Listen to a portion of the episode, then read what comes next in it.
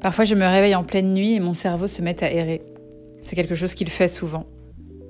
Tout au long de ma vie, je l'ai vu partir à la dérive à de nombreuses reprises. Et le plus étonnant, c'est que ça n'est pas cela au fond qui est angoissant. Ça n'est pas de n'être jamais stable qui effraie, c'est de constater que tout le monde autour de soi n'aspire au contraire qu'à s'enraciner. On blâme la société pour bon nombre de nos maux et sans doute que le besoin de se sentir quelque part, à sa place, installé, faisant partie d'un tout solide et rassurant est humain.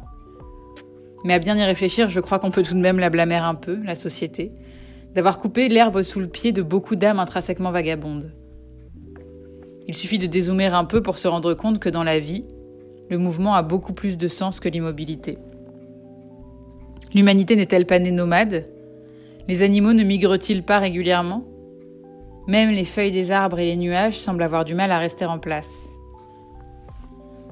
Saviez-vous qu'en moyenne, le cœur d'une femme française battra 3 milliards de fois au cours de sa vie? L'immobilité nous en lasse une seule fois et c'est notre dernière étreinte. Tout sur cette planète est en perpétuel mouvement. D'ailleurs, le mot planète vient du grec planétès qui veut dire vagabond. On a, il y a longtemps, appelé planètes les astres errants en opposition aux étoiles qui sont immobiles. J'ai entendu parler de ce joli mythe selon lequel toutes les étoiles que l'on peut voir dans le ciel sont déjà mortes. Comme elles se trouvent à des dizaines, voire des centaines d'années-lumière, le temps que leur éclat nous parvienne, leur vie serait déjà passée. Aussi poétique soit cette histoire, elle n'est pas vraie.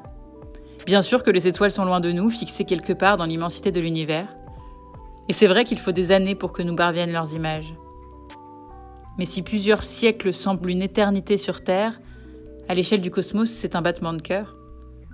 Et qu'est-ce qu'un battement de cœur pour une petite étoile dont l'espérance de vie avoisine les centaines de milliards d'années?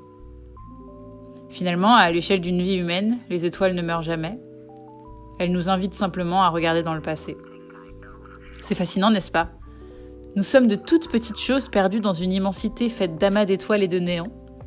De toutes petites choses qui, persuadées d'être de grandes choses, veulent absolument s'enraciner.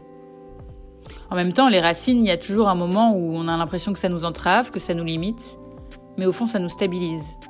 Ça nous ancre dans ce vaste néant. Et ça nous définit un peu aussi.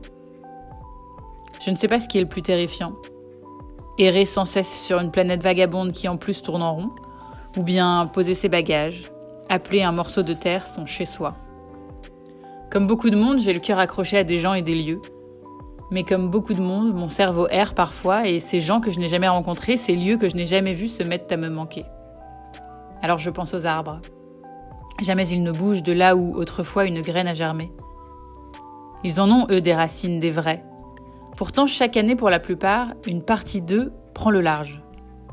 Les feuilles des arbres virevoltent en automne comme mon esprit s'évade la nuit. Je veux être une planète, moi aussi. Une silhouette vagabonde dans le cosmos. En grec, cosmos signifie bon ordre, ordre de l'univers, monde.